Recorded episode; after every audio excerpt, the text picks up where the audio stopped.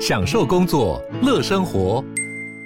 就算不在办公室，也能从容应对线上会议。HP Dragonfly 透过专业的 HP Presence 设计，内建降噪及会议快速键，搭配清晰的 Bang & Olufsen 音效，增强音讯及视讯功能。HP Dragonfly 顶级商务笔电，采用 Windows 11专业版，让您在会议中享有最佳的视觉和听觉品质。嘿，hey, 大家好，欢迎再次大家回到我们节目《几位币圈千万交易员的呢喃》，我是主持人 Mike。那今天来宾有千万交易员 Crypto 乡民代表 Setos。那继上周我们的第一集就是新手特辑后，就是大家反应其实都蛮不错的，就是许多人把稳定币拿去放贷后都有领到了一些利息。那我想问一下，就是 Crypto，就是既然大家领到利息后，对加密货币开始有了一些信心，想把这些利息拿去可能真正去投加密货币，那你觉得有怎么一些好建议吗？我觉得这建议本身是还蛮不错，是真的。大家先从拿利息开始去投，不要直接就拿本金，因为确实你直接拿本金的话，你也不知道那个加密货币会不会你还不了解的时候就让自己赔太多钱。所以我觉得你这个讲法蛮不错，是大家先从利息小的去试。那这时候其实也会产生大家可能第一个疑问嘛：我这利息这么一点点，那难道就可以去投加密货币吗？加密货币的投资成本真的这么低吗？对，其实实际上它跟美股比较像的一点是说，台呃，大家可能习惯投台股会知道，它就很多的单位都是要乘上一千嘛。对对，可是一张等于一千股的样子。对对对对，但是实际上呃，加密货币的投资跟美股像的一点就是说，任何一个东西啊，其实。你都可以是单位是用一甚至是零点一零点零一去买，所以在这个情况下，其实你不论有多少钱，你都可以去找到一些自己的小额资本适合投资的一些方法。所以在买起来，我觉得是比小资族上呃的压力是来的更小的。这是第一个，所以确实绝对是可以用利息来买。然后第二个问题就是，刚你有问说，诶，那我到底现在有这么一点钱，呃，有一些钱想试试看，之后我到底要怎么去了解要投哪些加密货币？那我就是这边可以推荐大家两个可以去看市场上现在有什么有多少加密货币的两个。呃，媒体那为什么要看这两个东西？其实概念很简单吼，大家可以想说，我今天想要投资台股，我肯定会想先知道说投哪个产业嘛，比如说半导体产业或电子产业、钢铁产业，我想知道说，哎，我要投哪个产业呢的哪一间公司，我可能才比较知道说要投什么。那同样是加密货币，呃，台股有一千八百多档，那其实麦克，你可以猜一下，现在加密货币大概有多少种？有几百种吧，至少几百种。哦，你太小看了，我跟你讲，比台股还多。那个台股还多。对对对对，我现在就直接把这个名字念出来啊，你到时候也帮我放在那个 Podcast 频道下面，让大家可以去去呃之后要怎么找到那些连接。那第一个网站叫做 Coin Market Cap，嗯，那它怎么拼呢？就是 C O I N，然后就是 Coin 是币的英文，然后 Market 就是市场的英文 N A R K E T，然后 C A P Cap 就是一个市值规模的意思。意思对，然后这是一个。那另外。呃，然后你现在直接呃可以用 Google 去搜寻这个 Coin Market Cap，你就会发现打开它就会告诉你说，哎，现在的加密货币啊有一万三千六百八十四种，是不是很多？真的是蛮多的。对对对。然后加密货币大概是从金融风暴二零一八年开始嘛？呃，二零零八吧。二零零八，我刚说二零一八吧。对，你刚才说二零一八，我想说怎么了？我们金融风暴说才十年的时间就比整个台股就是发展了四五。至少五十年以上的还要多了。不过那也确实就是我们上一集有讲的啦，因为加密货币交呃加密货币的监管是相对比较不明确嘛，所以比较多币都可以发。那只是是不是这么多币都值得投资是另外一件事。但是就变成说，你可以知道是加密货币的种类是多的，有一万多种可以让你选择。所以在这一万多种之中，你要怎么样去呃了解？去怎么做一个比较有系统性架构的判读跟分析就蛮重要，这也是我们今天要跟大家讲课题本集的一个重点嘛。对对对，然后再来是 Setos，你可以帮我补充另外一个你也很喜欢看的呃媒体的平台，一个绿色 logo 的嘛。哎，我自己都在看 CoinGecko，怎么拼？它呃就是 C O I N 嘛，G E C K O。嗯，啊，其实刚刚提到两个 App，它都有在 iOS 上面可以下载得到，Android 应该也可以吧？呃，Android 应该也有。对，然后 CoinGecko，哎，其实两边能得到的资讯大同小异啊。但是我觉得 Gecko 有一个很好玩是，它右上角有一个叫做 My Candies，有点像你在玩手游一样，每天有登录奖励。然后你那 Candies 累积的够多，它可以换一些好玩的东西。譬如说有一些它会集结成册的一些加密货币的知识，啊，你每天就去刷一刷，换一个知识集，我觉得还不错，蛮好玩的。OK 啊，那是下面代表 Setos 对对对，自在参与，连连看一个新闻媒体讯息都想要玩一点新花样，刷点小东西。对对对，那反正就是这两个媒体，我觉得大家去登录就会觉得发现一个新世界了，就是哎，怎么原来加密货币的种类有这么多？那它这上面就会告诉你有这么多种加密货币，把它的市值做一个排名，告诉你它的价格啊，近二十四小时或七天的一些变化，你就可以去做一个大概的。了解。那再下一个问题就是，我要教大家如何系统性的去看目前市场上主流的大概七种常见会去做的一个分类。其实先先把这七种分类搞懂，我相信对大家来讲就会花不少时呃呃不少的时间，也会比较好有一个系统性的去去学习。那首先是哪七种？麦克，你帮我念一下。对，就是这七种。大家如果在看平常币圈的新闻啊，或者是。一般就是新闻评价、财经频道，其实都会常常看到这些词不断的出现。那大家可能都会有些五煞煞说这个币到底什么意思？那我们先介绍一下这七种，就是我们今天要介绍的一个部分。就是第一个就是老主流币，那第二个词是公链，第三个是平台币，第四个是 DeFi，然后再是第五个 GameFi。然后第六个是 NFT，第七个是民营币。那这个七大的一个币别，应该大家在每日的新闻啊，或者你在华 FB 都常常听到就，像是狗狗币，就是这种民营币，就是一直不断的出现，让你觉得说，干这个币到底什么意思？是有点像是美元、新台币、欧元的意思吗？还是有其他的一个意涵？那我们这次就会请 Crypto 跟 Setos 就是好好介绍这七大币别的一些特色。那这个七个名词它背后代表什么样的意义？那还有这七个币别之间有哪些？差异呢？还有就是各币的一些呃，要如何去投资它？我们相信各位新手就是只要听完这集，你就可以开启成功开启你币圈的第一步了。那我们话不多说，我们就直接开始从老主流币开始介绍，还是你想从最没有？当然是要从老主流币。哦、你知道为什么吗？为什么？你光顾名思义啊，老主流是什么意思？就是它是老比发展悠久，对历史发展悠久的币，然后又是以前曾经的主流币。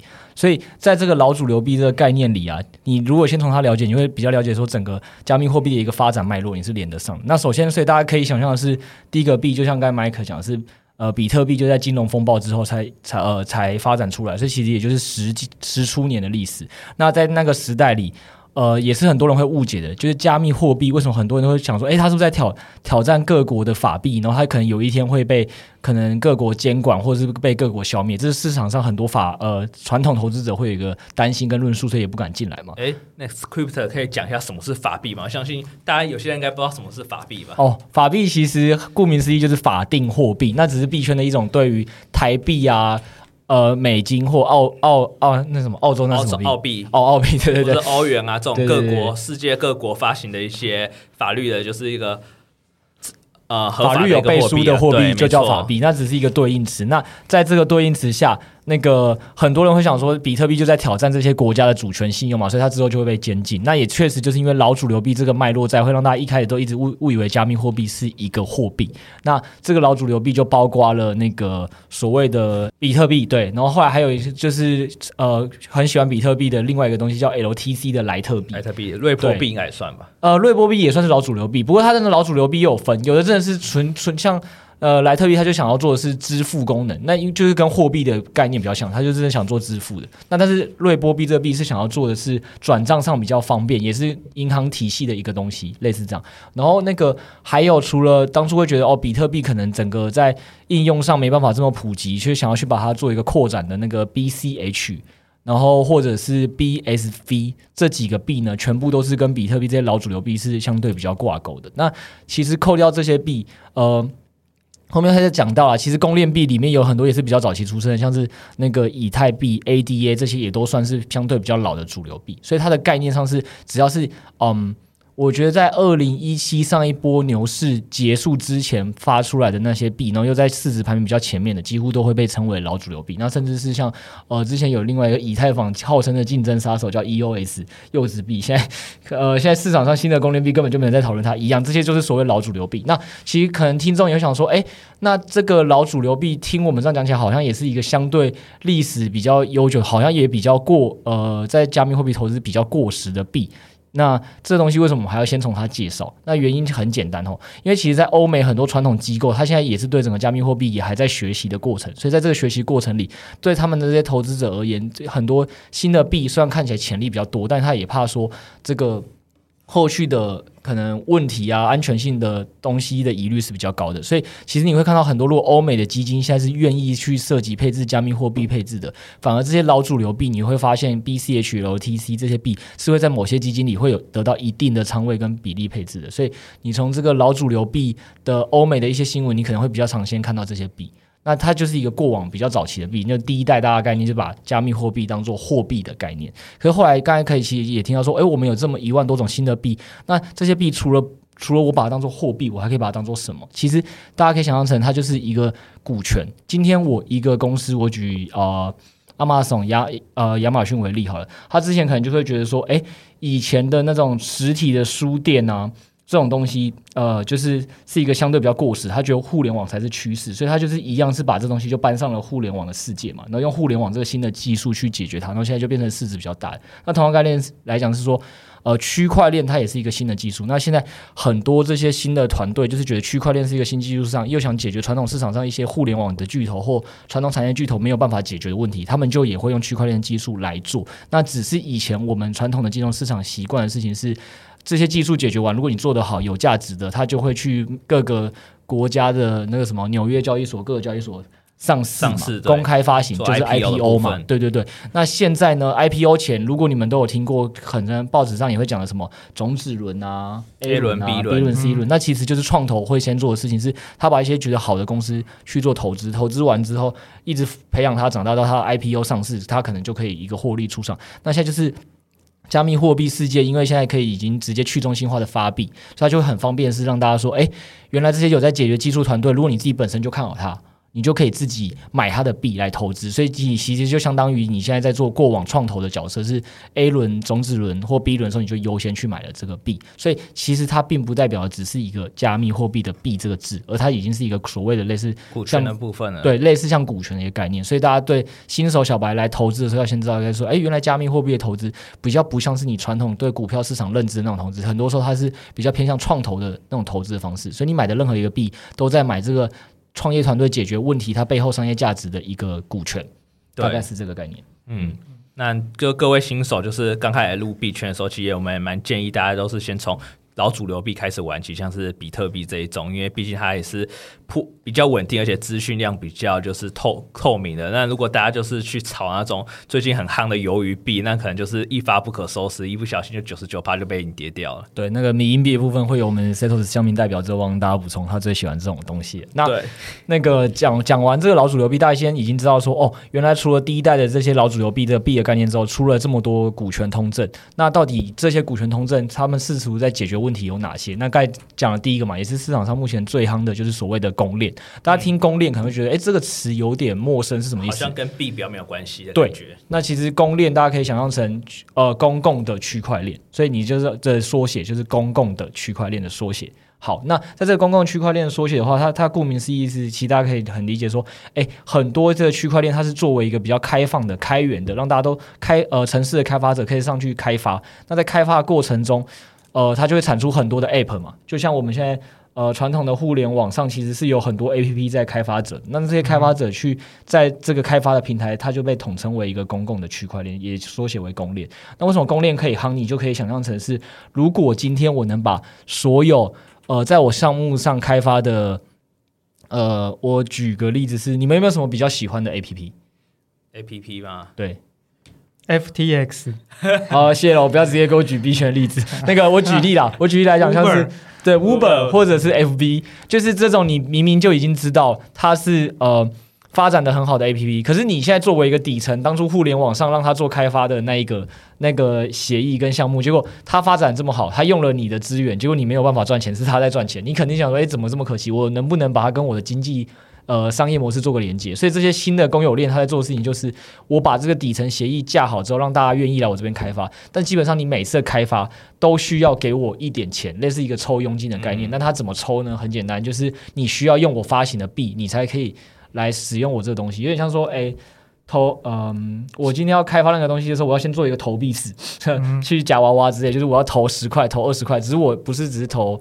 呃，传统的呃台币，我是真的要去投这个公链这个以太币进去，我才可以做一个开发的话，那你就可以把你的经济的商业模型跟我做一个连接，就你每次只要用我的品牌，用我的资源，你就要给我一次小小小的权利金的感觉。对，大家其实也可以把它想象成，就像 Google 跟 Amazon 都有推出一些云服务，让大家不用就是就自己建一个主机就可以使用他们那个伺服器空间来开发一些游戏啊，或是开发一些 App，其实应该也是蛮类似的概念。嗯，对，然后其实那其实这个东西就是它公链的经济来源就在这，只要有越来越多的好的 APP 或好的开发的项目愿意在这个公链上开发，那它的投资价值就会越来越大，因为像每上面的每个项目的营收在成长，最后就会把钱的回馈到这个公链上，所以这个公链就会越来越有价值，所以。懂公公链这个名词是一个公共区块链，但是你要怎么去评断说一个公共的区块链值不值得投资？最简单的东西就是去看说上面有多少新的开发者的生态。那我们之后也会跟大家讲说，这个新的开发者生态，你可以去观察哪些指标。嗯，那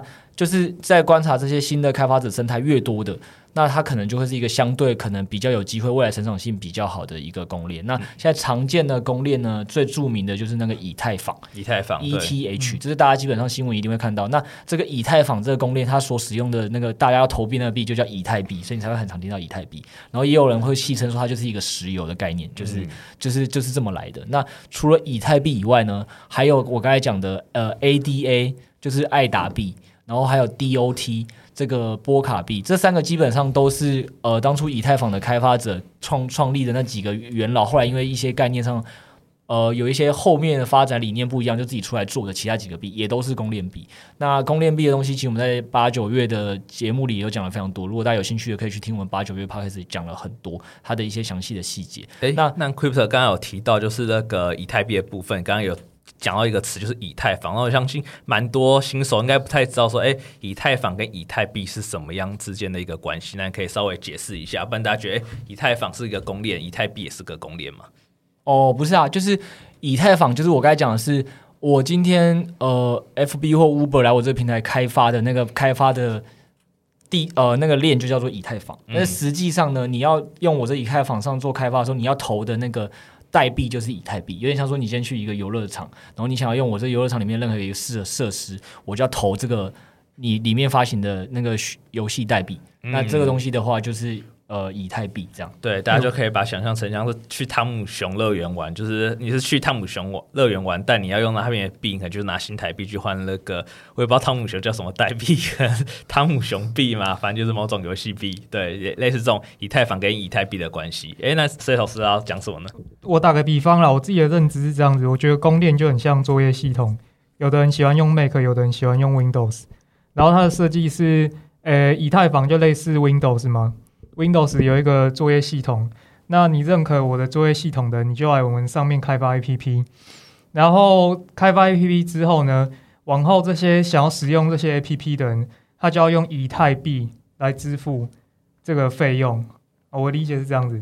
嗯嗯，这也是蛮常在网络上蛮常见，就是大家对于就是公链的一个理解。对，然后除了公链，我刚才讲的那之前比较早几个比较知名的那些公链，然后后来最近又有很多新兴公链，就是。大家在网络上可能比较常看到，那这几个也是最近为什么加密货币很多投资的热点在这，就是像呃上面就有呃有一个叫 SOL 叫 Solana 的的公链，或者是 FTN，然后 f e n t o n 这个公链，然后以及还有雪崩 AVAX 这些，就是你很多时候其实到时候大家会去查，就说哎。怎么又看到一个新的货币冒出来？你可以去查一下，说，哎，看一下它是不是背后有代表呃对应到一个公链。如果是的话，它基本上就是一个公链币。那我刚才已经有跟大家讲，一个公链币的好坏，其实就跟刚才我们一直举例一样，一个呃，你会想去汤姆熊还是其他的游游乐场，肯定就是里面的机器发展多好多好玩，让你想去。所以里面机器只要越多越好玩，你会你就会去。那边越常消费去跟汤姆熊换钱，那汤姆熊当然价值就会越大，就大概是这个逻辑。所以其实你在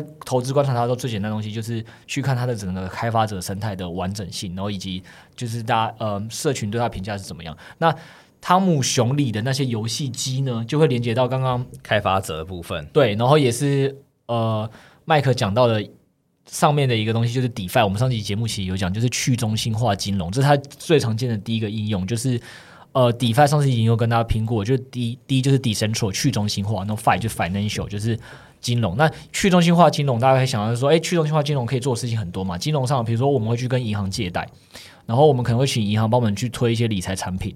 对，那可能会是跟银行做什么质押之类的各种事情，就是基本上你任何想得到的银行上的服务，它基本上都会搬到所谓的去中心化的金融里面。那所以这些 DeFi DeFi 项目就非常多，然后这也是为什么现在加密货币会这么多，原因是大家可以想到是说，呃，基本上以太坊肯定会有一个一些自己做这个项目的的。所谓厂商嘛，就像一间银行，呃，一个银行的服务，其实台湾其实有三十几间银行一样，所以任何一个金融服务都有非常多的银行出来，或非常多券商出来。那所以光以太坊上，它就有很多人在提供相同的服务，然后又每每个不同的细节里又有不同的公呃公司来做。那这些公司基本上都是各种 DeFi，然后这还只是以太坊，因为加密货币还早期。然后就像我刚才讲的，DOT 上面就是也有它相关的一些 DeFi 的项目，然后 Phantom 也有。呃，FTN 这个项目上也有很多的同样的人在做一样事情，在做竞争，所以才会说加密货币现在为什么在 DeFi 这个领域，其实有蛮多人都在做类似的事情，在去竞争这个市场。嗯，那你可以举几个就是实际的 DeFi 还有它的应用嘛，跟大家讲，因为不然大家可能不知道，哎，有哪些 DeFi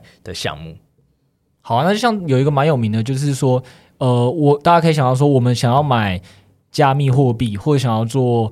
呃，一般传统投资，我们是不是都会请券商们下单？嗯，那同样的道理是，其实上次呃，Setos 也帮大家介绍所谓 IDO 的平台，就是去去中心化的平台上下单或去做交易。那东西我们就是号称去中心化交易所。那就直接举两个，呃，应该说可以举三个。以最有名的以太坊来讲，去中心化交易所可能最具代表性的就是 Uniswap 这个项目，UNISWAP，然后或者是对，或者是另外一个项目叫做 Sushi。也是跟都是在以太坊上面在做同一个去中心化交易所竞争的，那当然他们就会有各自发展差异。那如果你想要做这方面投资，你就要去研究一下他们的投的差异在哪里。那再举其他公链的例子的话来讲，就像 Solana 这条公链上也有去中心化交易所，然后它的可能就是。S E R U N Seren 这个币，我缩写应该是 S R N，对，就大概是这个逻辑啦。那除了去中心化交易所，你可能就像我刚才讲，去抢到银行这样做的东西，什么就做借贷嘛。嗯，那借贷你可能会在那个以太坊上找知道的项目，就是 A A V E 啊。然后或者是那个客服也是啊，CURV 稳定币借贷，嗯、就是同样的东西，你也可以在 Solana 公链或在任何什么 FTN 这些新的公链上都找到有人在做一样的事。我更正一下，客服的专项应该是做稳定币的兑换。对对对对，哎，它的兑换不能算是借贷的一种，是不是？我再想一下。好，对对，我哦，对对对对，我觉得对我刚才这样讲举例不好，感谢车友的补充，就是比较可能像是说你会想象说我要去跟银行换汇这件事啊。嗯，对吧？比较像是客服，对对对，那就是像我刚才讲的是，其实你就可以理解为什么加密货币里会有这么多项目，因为每一间银行都会有很多它的金融服务在推出，那每个金融服务都有好几间的呃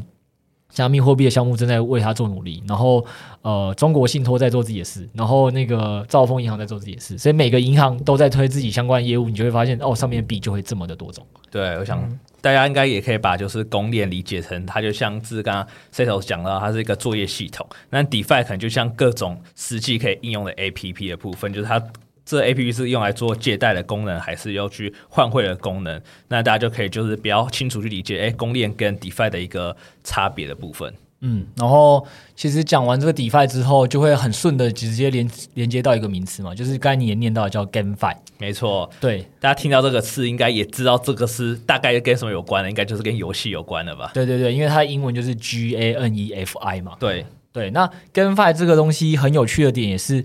以前大部分人打游戏是为什么？就是麦克，你平常打游戏应该是为了什么？为了爽啊。好，为了爽嘛，所以应该是为了一个舒压、一个精神的愉悦。然后，通常你比较常做的事情是什么？如果我想要更爽，你应该会去做。我觉得去买一些虚拟宝物。哦，对，你可以去买虚拟宝物，自己变更强，然后去氪金嘛，没错，组队嘛，对不对？都都都是。那现在同样的道理是，跟 GameFi 有点厉害的点是加密货币。为什么它连上那个 financial 呢？就是现在打游戏啊，也跟金融扯上关系了。是传说中的 Play to Earn 吗？哦，又又帮大家概念一个新名词过渡过来，对，就是他现在引引了一个概念，是加密货币里很多东西是跟赚钱、跟投资有关的，所以那个现在他就引入一个概念，是打游戏也能赚钱，就是 GameFi，那就是刚刚那个麦克讲的，就是 Play to Earn，就是 Play 就是玩嘛，然后 To 就是为了什么目的，N 就是赚钱，感谢 Crypto 的英文小教室，没办法，因为他就是一直发明一堆英文名词，我也没办法，然后你可能会常看到缩写叫做 P to E。P 那个就 play 的 P，然后 Two 就是二，就是有点像我们之前你可能看过什么 P to B 借贷，就是点对点借贷一样的一个缩写，它叫 P to 一是 P for 借钱的一就 P to 一这样。然后呢，基本上现在就有很多的项目是往这个方向走，是。要要吸引你来打游戏赚钱，那你可能会想说，哎，这个概念我其实也不是不懂，因为以前就有很多专门在卖虚拟宝物的玩家，天堂啊、魔兽啊，对对对，其实就很多人是组队去帮，就是那练等的高手嘛。那这些练等的高手其实也会呃去呃买一些宝物、虚拟宝物，对对，他自己靠透过自己的策略开发，然后赚到钱，呃，去。打到比较好的宝物，打到比较好宝物之后再拿去卖，所以这东西其实应该以前就有了。为什么现在在 GameFi 世界特别夯？那原因就很简单嘛，就是同样道理是麦克问你哦，如果今天我跟你说你这打游戏，嗯，你只能赚十万块，你会把它当正职在打吗？打一年，干太少了吧？哇，那听起来麦克薪水高于十万，恭喜他，恭喜他！一年十万好像有点低，对对对，至少也是生活在台北啊。对，那我这这这是一个很好的举例啊，就是以前你可能在想说，很多除非真是超级专业的玩家，就是他真的很强，可以全职说哦，我打一个游戏一年卖宝物可以赚一两百万的话，你可能才会考虑说要把把它当正职嘛。所以游戏战队是一样的道理。那同样道理是，大部分以前的人，如果我只是一种平常。下班后玩玩，对，打游戏不厉害的，我可能就赚不到钱，或赚一点钱，我肯定不会把它当正职。那现在 P 图一这东西厉害点就在于说，你打这游戏啊，不但是可以让一个人赚钱，可以让一个国家都赚钱，就是。当初 P to E 里最有名的就是有一个项目叫 A 叉 S 这个游戏，它强就强在说它是从东南亚崛起的，然后宝可梦的一款游戏。对对对，你可以想象成它只是一个宝可梦的游戏，类似就是一样什么三对三对战。好，一些细节大家可以再去查。然后它英文是 A，然后 X S 这样。那这个项目它厉害就厉害在说，如果我刚才讲了，你你只打一个游戏只让你赚十万块，你肯定不会花太多时间在打。就它厉害到现在。很多菲律当初会红起来，就是因为很多菲律宾人、越南人这些东南亚国家在受疫情那时候严重的时候，对五六月最最大家其实今年刚过二零二一年五六月也印象中，台湾其实五六月也在重新爆发疫情嘛，所以那时候其实东南亚的状况也是一样，然后很多人就没有办法去工作，没有收入，那没有收入他就想说，那我就在家打游戏，就打一打发现，哎，打游戏可以赚钱，而且赚的钱你知道有多厉害吗？比工程师，比当地工程师的薪水还高。如果你毛起来认真打，一个月把它当正职在打，打起来比当地工程师还高。就是说，以前你就是说，哦，我今天是一个什么，呃，Google 工程师，呃，当然当然应该是赢不了那种了。但我是举例说，你如果只是一个一般人说，哦，我一个正常的薪水就是一个平均台湾的平均薪资，就你发现我现在打一款游戏，打一打，哎，跟。什么那个竹科工程师领的钱一样多诶，那我到底会想要工作还是去打游戏？所以就是因为这样子，才导致说东南亚当初就就一整个席卷起来是，诶，很多人会去找这些 playtoon 相关的游戏来打，然后边打游戏就边赚钱。对，有那时候有个新闻，比较比较有名，是有个菲律宾的玩家，就打一打就直接赚赚了一栋房子的钱，然后就买一栋房子，然后上了新闻。对，然后就是因为这个东西红了之后，那 CNN 也有报道之后，这个 GameFi 这个事情突然就在加密货币圈火了，然后现在也很多人都在做这个东西的投资。那我们拉回来讲说，大家可能也会觉得很不可思议是，那可以理解说，确实今天如果我打一个游戏，可以让一个国家的人都赚到很多钱，一定很多人来打。但是他到底怎么做到的？那其实我觉得他做的很成功一点，就是以前的游戏都有一个中心化的开发商，他开发的重点就是他如何让你这些氪金玩家我来赚你的钱嘛。那他现在更厉害的是，羊毛已经不只是出在羊身上了。他就想说，我今天吸引你这些游戏玩家，你们这些玩家就是来投时间的人，你们付出的是时间。但是他很努，他他去跟那些传统加密货币的投资者、资本家们做连接，是让你相信说，你只要愿意投入我现在这个时间买这个宝物，然后就会这个宝物呢，我们不不论是我们自己团队很努力在发展，还是越来越多人在玩这个游戏，它就会越来越有价值。在越来越有价值的过程中。那你的这个加密呃，你的宝物升值速就很快，然后大家都可以想象，比特币啊、以太币这种，大家一直在新闻上已经很常报的是哦，过去这一两年就涨了十倍、二十倍。他们在这个游戏里啊，很长就是一个项目，我记得 Setos 你好像有一个项目，很快是两周内就涨了三四倍吧，就离你自己投，差不多涨了三四倍有。对，然后就是这种事情。很很，大家听众现在听到就说啊，这这这肯定是个泡沫吧，肯定是个资金盘吧。嗯，我不能说对不对啦，但是基本上就是你可以理解说，就是像上次稳定币收租是一样的概念，同一个概念，其实在传统的金融世界或传统世界早就都有了。只是这些事情只要来到加密货币世界里，就会因为牵扯到一堆太有钱的早期投资者赚了很多钱。就是我们之前有讲嘛，说你很常在新闻上看到说什么。呃，一个人好像靠加密货币在某一两年就赚了几千万跟几亿，然后这是一个幸存者偏差，没错。但是幸存存者偏差归偏差，但他们就已经成为那群偏差的存在，所以他们很有钱。就像我们之前节目很常举例，是有一个叫做 SBF 的币圈的人，对，就是那个 Setos 最喜欢的 FTS 这个交易所，他那个创办人二十九岁，就是踏入加密货币两年，现在身价是郭台铭的三倍。那这群有钱人，他们就会。这么有钱之后，他去做了很多投资，就会把你的那个投资的水平瞬间拉高。他今天如果看好你这个项目，原本你今天如果早期买到的人就说：“哦，我买这虚宝，我好看好它啊，因为凭凭借你对一些游戏的概念的理解，觉得这东西肯定会会火。”你先花一百。美金就买到了，那这三千块台币很多人都做到吧？结果后来 SBF 突然看上了，哎，这个东西有潜力，搜刮，哎，这个人一出手呢，可能假设一百万美金，瞬间涨一万倍啊！对，其实大概是这个概念，所以他帮你把很多有钱的投资者、项目方，只要在设计的时候，不是想想想的办法，再也不是说我要如何从这群呃来打游戏的玩家里赚钱，没有，你们太没钱，我要做的做法是，我要把那些真正有钱投资者，让他觉得我这游戏值得投资，把所有有钱的钱都汇聚在这边。然后进来之后，我比如说我我那个游戏的人让呃三亿美金的的钱都投进来，是相信我这期节目会好。我用这种三亿美金，你再发出去，让你们这些呃来打游戏的人都赚很多钱，让你愿愿意持续投入更多玩家进来，对，他就会有一个正循环，就会有更多玩家进来。所以在这种情况下，这个 P to E 这个 GameFi 模式就会发展起来。然后为什么 GameFi 这东西又会呃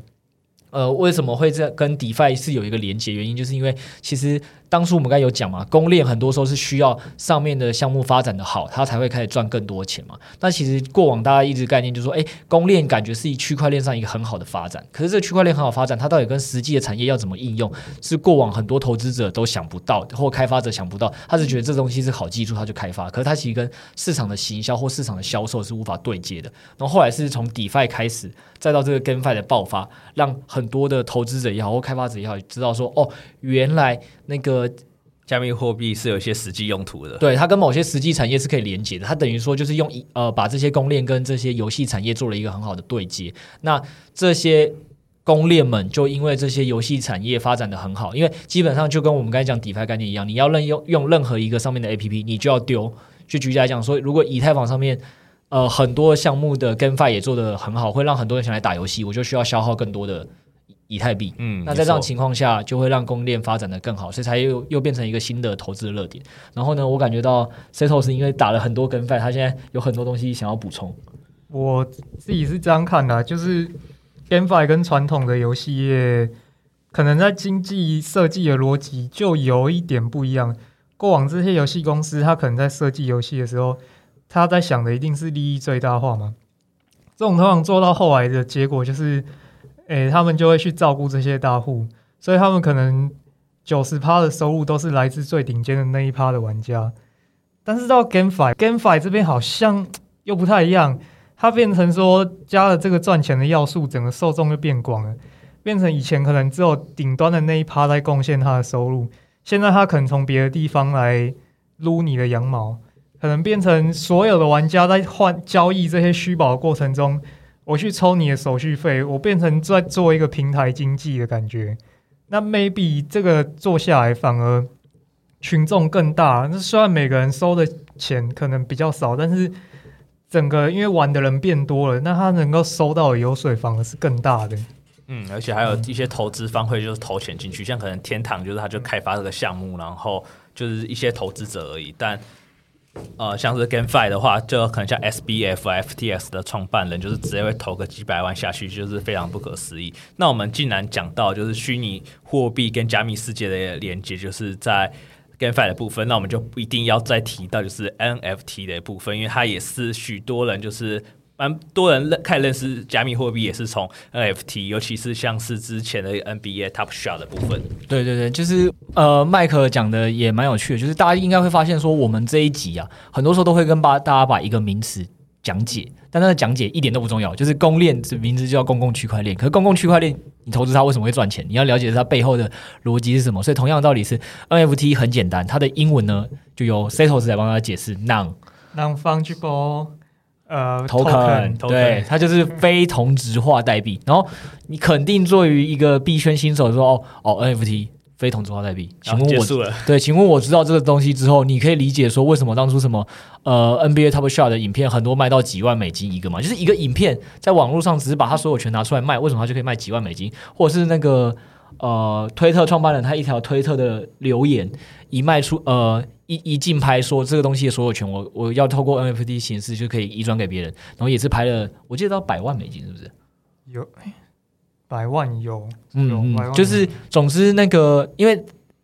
NFT 里啊，反正很多你各种想象不到的形式，就是反正推特的贴文啊，一些影片啊，甚至是一张图档，很多你都可以去查到，它有有的便宜的卖到几百美金，有的贵的可以卖到几百万美金，就是谁都买不起，就是的一个概念，就是你可能很难想象，就是说这个非同质化代币到底为什么这么有价值？那我觉得就是大家可以理解它的投资概念点在哪，就是。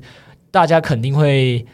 去买一些品牌嘛。以男生来讲，可能你会说哦，有个梦想是说，如果我能开的话，我就希望开一台 Porsche 跟呃什么劳斯，对，兰博基尼、劳斯莱斯，就是呃梦想嘛。反正梦想跟品牌是这样，但实际上你可能做不到。但是但你就会想这么做。那或那为什么有人是想要去买所谓的呃宾士啊那个双 B 嘛？或者为什么有些人是买国产车？就是这个社会上，毕竟我们就是一个人，嗯，比较偏人人人人的群居的一个社会。所以在这些群居的社会里，你就是会去认同某些品牌的价值。那这些某些品牌的价值，因为它发展的好之后，它也会在你的使用者得到一些正向的价值观的连接。所以就是这个两个连接，让品牌的呃商业价值越来越大。那女生的部分，大家肯定也可以理解，就是为什么她会想去买某些品牌的包包、某些品牌的化妆品、Coach 啊，对对对，就是投其实是一个。概念，所以大家不要单纯只是把 NFT 想说哦，非同质化代币哦，那个。那个什么，那张图片为什么可以卖几几百万美金？我想象不通。那原因就是因为，其实你买的很多 NFT，你买的是一个品牌，买的是那个品牌后面的发展的那个团队。他发展这个东西之后，他后续要怎么去经营它，把它经营的越来越有一个品牌的价值存在。那品牌价值本来就是一个难以估计的东西，所以它品牌价值当然价格就会差很大。那这时候也会，所以很多时候其实在投资 NFT 的时候，很多时候会去看的是一样是团队的项目方，他们会有一个东西叫 roadmap，就是 R O A D N A P，他意思说他。未来预计怎么把这个品牌把它发展的更好？他预计做哪些事情？其实就跟你可以想象成跟呃刚才讲的 DeFi 跟 GenFi，其实大家在做的事情差不多。我 DeFi 要怎么让我这款游戏或这个项目越来越有价值？我就想想办法设计让越来越多投资者进来玩，让越来越多的玩家觉得有来这来打这样游戏我可以赚很多钱，就会让越来越多的生态正循环。那哎呀，那讲到 GameFi 对，但都一样，就是说其实。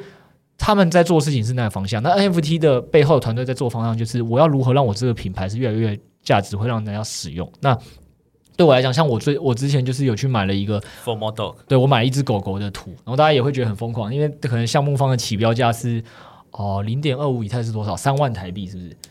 那时候，对对，他反正他可能一开始起标价三万台币，就一分钟内卖光，就台湾一个团队做的。然后那时候，因为他就他他是怎么去赋予他这个图片价值呢？他说他之后会卖的是相关，你只要能进这个群，我里面会讲很多关于我这团队如何去投资 DeFi、去投资 NFT 的一些资讯跟方法。那就对他，然后再加上他那时候有跟一些股票的比较知名的 KOL 进行一个连接，所以让很多股票的大户就是想学加密货币也知道了这个。这个人之后要做一个类似加密货币呃知识订阅的那种感觉，付费费的内容就可以学这些东西。那对那些大户来讲，他很愿意花这个钱三万台币，所以他就就愿意来抢。那抢不到之后呢，大家就会在讲说，那我多想学习，然后我手上有多少钱愿意付？就后来呢，那个三万块的东西在当天，我自己后来就因为我也是 Podcast 节目要做，要让很多人可能也听到一些我们学更多的内容，所以我们也去买了。直接用五十万台币把它买下来，就是直接涨了十六倍。那它就是一个很明确的例子，告诉你说，其实重点不是 NFT 那只狗狗长怎么样。对我抽到那只狗的时候，我真的超傻眼，想说你怎么长这样？但是 但是没关系，但它重点就是它不是针对那张图像，它是那张图像背后有什么意涵？这个项目方用什么样方式赋予它价值？就类似像像以这个我刚才讲说，我买的那只狗，它的赋予它价值方法就是说，你买我这图之后，你就有办法去进来跟我学，然后还有这里面平台愿意付这个钱的，全部都是一些可能很有知识能力或很有那个投过往在其他投资圈很有能力的人，所以你来跟他们在平台上多互动，这边都是有用的知识。他可能就用这种方法。那其实 NFT 的很多投资就是会有各种不同的呃团队用不同方法去赋予它价值。那如果大家想要投 NFT 的话，其实整个方法也跟你去看呃，大家会觉得说这东西可能也跟一个很像，就是加密货币这产业去跟艺术行业或拍卖品行业或文化产业去做一个连接，对，那就是他们都会透过这些传统产业里去跟 NFT 做一个连接之后，让自己的这东西是越来越有价值。像之前时代杂志他在做的事情就是，哦，我时代杂志当初过过往有很多。呃，经典的期刊，对，经典的期刊，真照片是大家会想要的。那我传统产业在赚钱的时候，我也可能就发完了之后就这样，也赚不了钱，但我就可以拿来 NFT 做拍卖，让大家想收藏来收藏，那它也可以赚钱。那它也是一种赋予它背后经济价值跟品牌价值的一种方式。所以你投资任何一个 NFT，我觉得如果你要投资的好，基本上你肯定要去了解是那个团队他怎么做，以及它对应到的它的后面的客群跟喜欢它品牌价值的那一群人的原生的特性是什么。然后可能是一群艺术家，可能是一群嬉皮文化，所以他这个投资是你要去了解它背后很多原生的东西，对。然后像再讲回一个点是，呃，我除了是本身那个品牌，它怎么让自己的价值越来越大。然后我那时候不是我们买买在五十万嘛，已经觉得自己够疯狂，一天内买了十六倍。现在可能至少看到最近这几天吧，一过一两周应该涨到七六七十万有了。但是它价格很浮动啊，可能之后也会掉。大家也不要觉得这东西很好赚，因为。大家可以想象看，收藏品这东西就是一个很长是价格很高，叫做有价无量，就是价格很高，但实际上你想卖的时候不一定卖得掉东西。所以大家真的想要投 NFT 的话，也是要去注意这件事情，就是它的价格可能是很快就可以让你一直涨，但实际上你能不能卖得掉，这本身就是一个问题。它也可能跌价跌得很快。然后另外一个点是，这这个东西我刚才讲的说，为什么会跟呃什么劳斯莱斯啊，那汽车为什么可以做连接？是那时候就很有趣。我们就是买到这东西之后，然后我们想说，哎，因为我们自己是有个匿名社群的嘛，那匿名社群要怎么区分哪些是团队管理呃团队管理者或团队方，然后哪些是可能呃来听我们听众？我就想说，哎，那我们买下来那个。麦克跟 Setos，我们就把它换上去，就一换完之后，麦克就在里面发言讲呃讲了一句什么很正常话，说哎，我们节目团队这一集上线喽，然后底下就突然一些哎，居然是 FOMO Dog，你们怎么有 FOMO Dog 之类，就是他真的就是会让人家是瞬间对你的身份产生一个连接跟一定的标签跟认同，所以其实投资 NFT。的东西就是我刚才讲那几点，就是不是只是一个什么非同质化代币这么简单，它背后其实是有很多的一个概念存在。对，就像 Crypt 提到，就是比较常见的是它可能它的一个品牌价值和它背后的团队，甚至你投资这个 NFT 背后可以获得什么，像是 f o m o d o 可能是你可以入他们一个知识群的一个部分。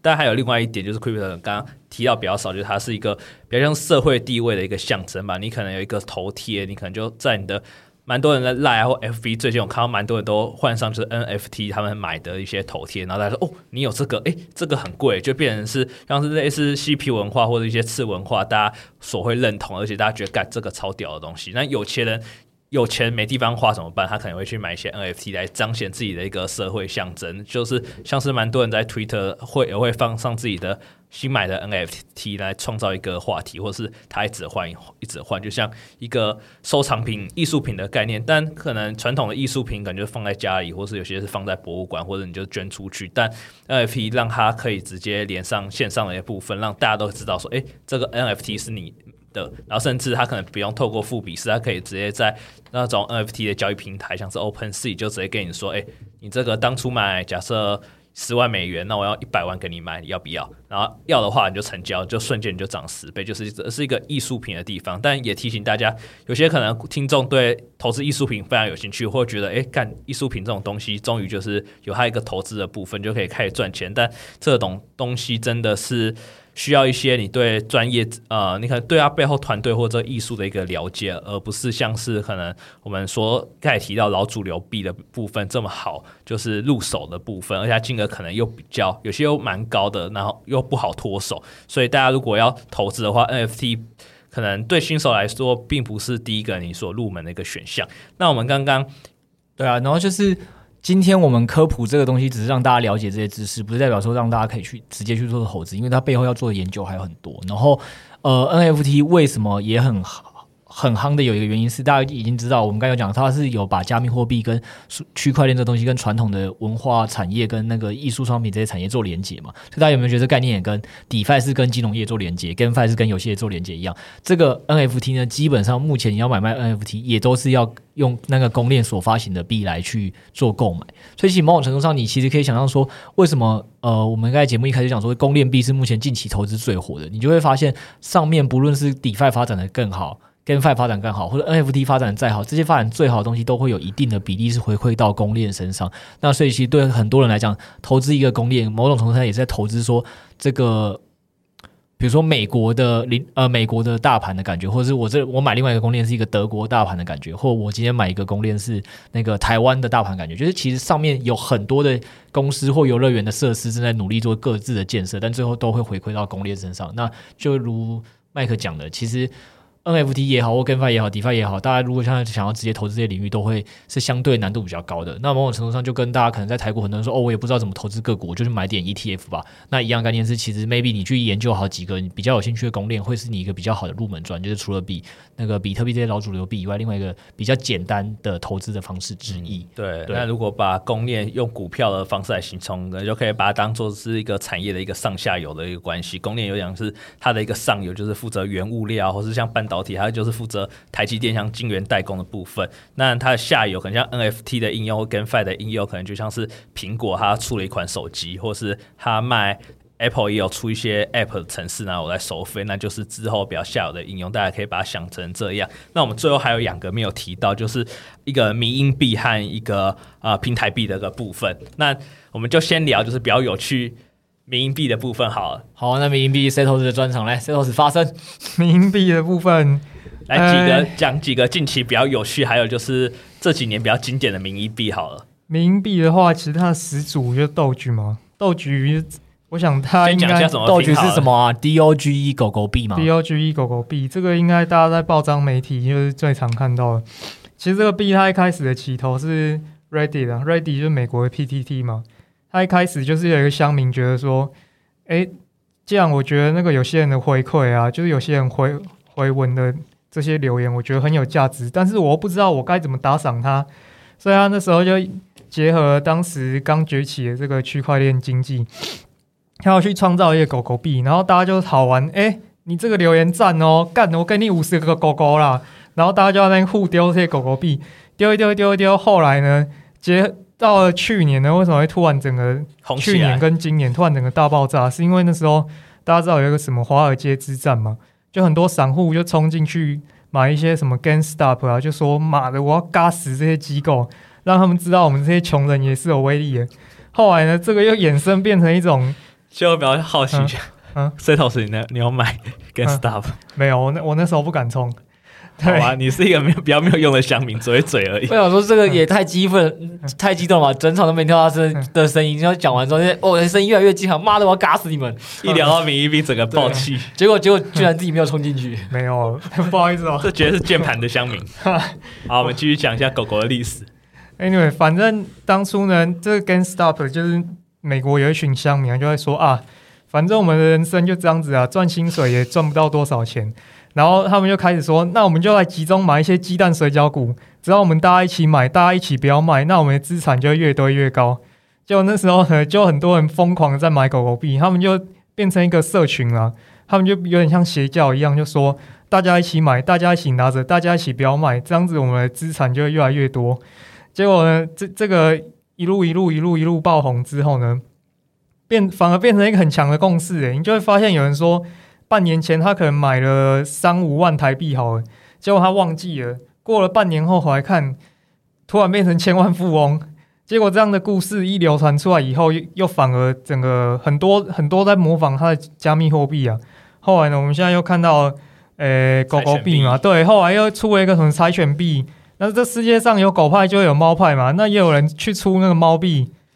然后狗币也不甘示弱啊，又开始在出。诶，那我也要来出秋田犬币。然后秋田犬币出完，我也要来出一个科技币，然后后来就变成一大堆这种，大家就觉得好玩，诶，我去买，买完之后大家再继续买，结果那个价格就一直飙高，飙高，飙高，飙高，然后又上媒体，又有更多散户冲进来，又飙高，飙高，飙高，诶，但是呢，终究我们还是要回归现实啊，买这种币呢，虽然蛮好玩的，但是我也不建议大家去投太多啊，它那这个有有点像是大家就是丢一点小钱进去。啊，你就当买乐透啊！真的要买，你就当买乐透啊！然后呢，真的在跌的时候，你要跑也要跑得比别人快啊！对对，然后像是刚刚有提到狗狗币，那最近为什么它会这么红？其实主要也是跟 Elon Musk 有关啊，就是它带动整个社群的一个风潮，那它不断的去为狗狗币一个背书，还有只是常提到狗狗币的部分，它整个价格就是不断的一飞冲天。对啊，他之前最早期为了冲狗狗币的时候，记得还讲过说那个什么，以后有一个他的 Space 的火箭是什么 Doge 一号，就是只能用狗狗币付款之类。然后那个狗狗币什么人民的货币啊，有兴趣开发狗狗币的人，其实可以来找我。所以刚才就是我觉得就像 Setos 讲的啊，一个点是。哦、呃，去年那个嘎空散户的这些事件之后，那有，没有讲错改，轧空机构这个事件，然后真的确实确实让很多散户赚钱之后，就很多人就会想说，哎，居然可以暴富呢，又可以当中乐透的形式，所以乡民大家都丢一点，这是一个。那再还有一个原因是，确实因为这两年有一个大佬，就是伊隆马斯克这个呃，迷因之王、流量之王，他也在推狗狗币啊，然后这些币才会说这热度也这么高。然后他刚才也提醒一个重点嘛，就是说这个东西哈，这个要跑得比别人快，因为就像那个大家最近 Netflix 有听到。有看过鱿鱼游戏的都知道，就是他就会迷因币这种东西就专门来蹭热度、挣流量。那狗狗币当初就是因为 Elon Musk 的流量起来，那同样道理是就会有一个鱿鱼游戏的鱿鱼币就发出来。就鱿鱼币的故事就是刚刚讲的、啊，是不是很快就呃头没几天就直接崩盘归零？崩盘啊！他当初好像说上市一天嘛，涨了有万倍吗？还是千倍？好像两千四百倍吧，千倍对对对，就是千倍。结果后来大家就发现说，完蛋，他这个人在搞事。他当初在写那个 code 的时候，就设计成你只能买，你卖不掉。结果大家买完之后发现，哇，剉赛了，卖不掉。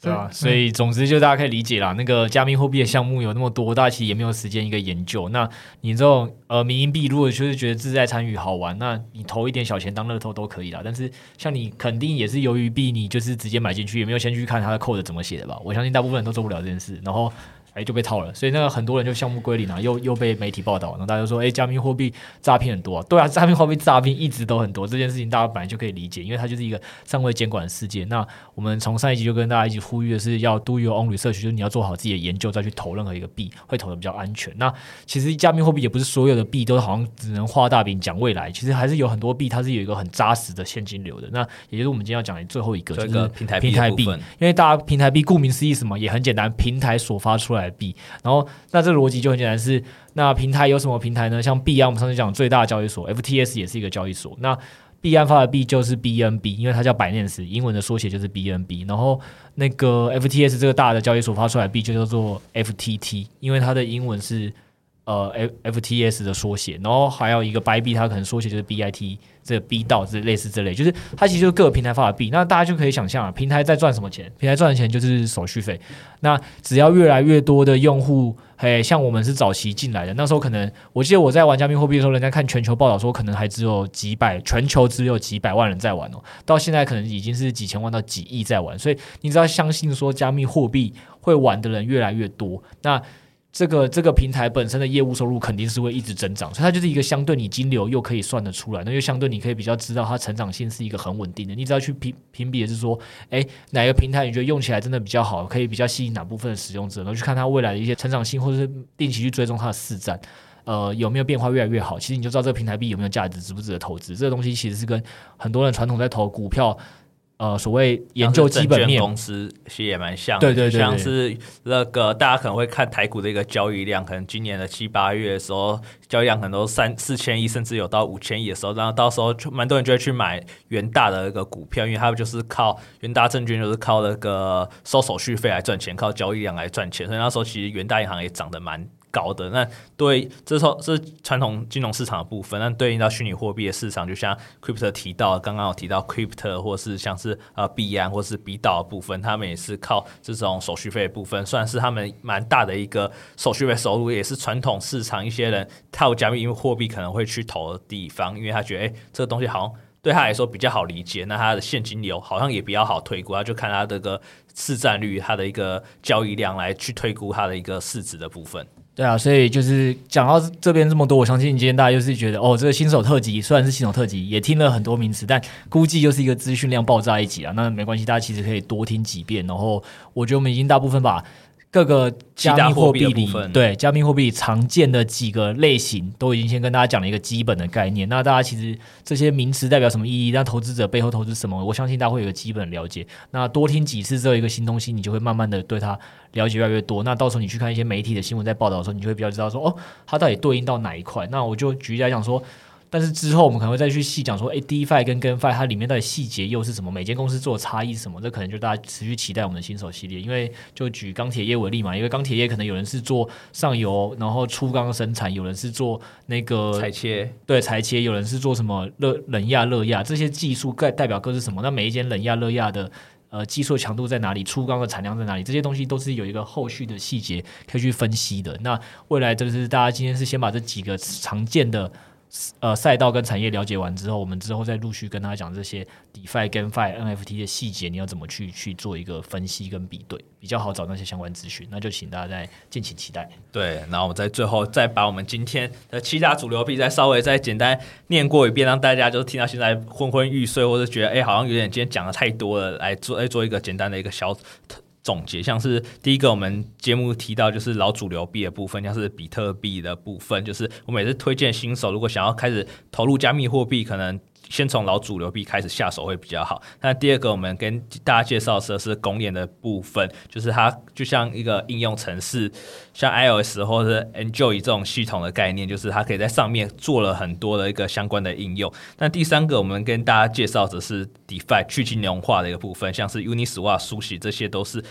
呃 DeFi 的一个范围。那它也像是各个。应用程式一样，就是可以做。那第四个，我们则是跟大家介绍是 GameFi，就是 Play to Earn，就是可以透过游戏来赚钱。那第五个则是 NFT，就是比较偏一个艺术品的一个交易的一个市场。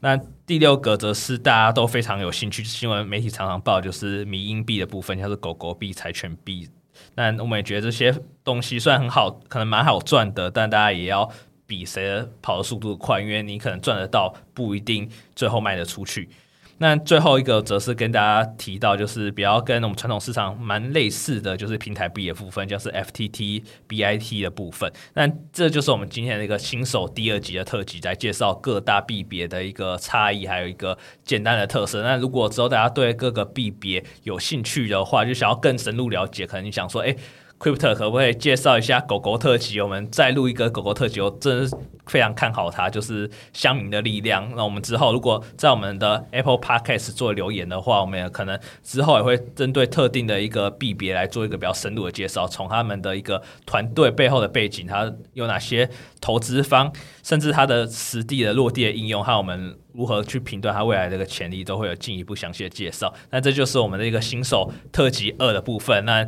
下一集新手特特辑上，我们也会继续介绍，就是关于新手必要知道的事。那也期待大家给我们一些回馈。那我们就下周见喽。